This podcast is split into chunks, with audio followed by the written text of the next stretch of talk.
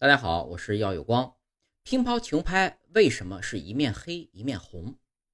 乒乓球作为我国的国球，无疑是国人最宠爱的运动之一了。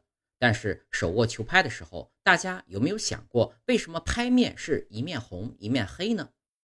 原来啊，六七十年代末六六十年代末七十年代初，我国国家队中有一个队员叫梁业亮，他是横拍削球打法，正面是反胶。反面是长焦，两面呢是相同的颜色。他倒板发球，对手根本看不出他是发他是反胶发球还是长焦发球。因此啊，各国把这个情况向国际乒联反映。于是呢，国际乒联就规定，球拍两面胶皮必定是一面是鲜红色，另一面是黑色。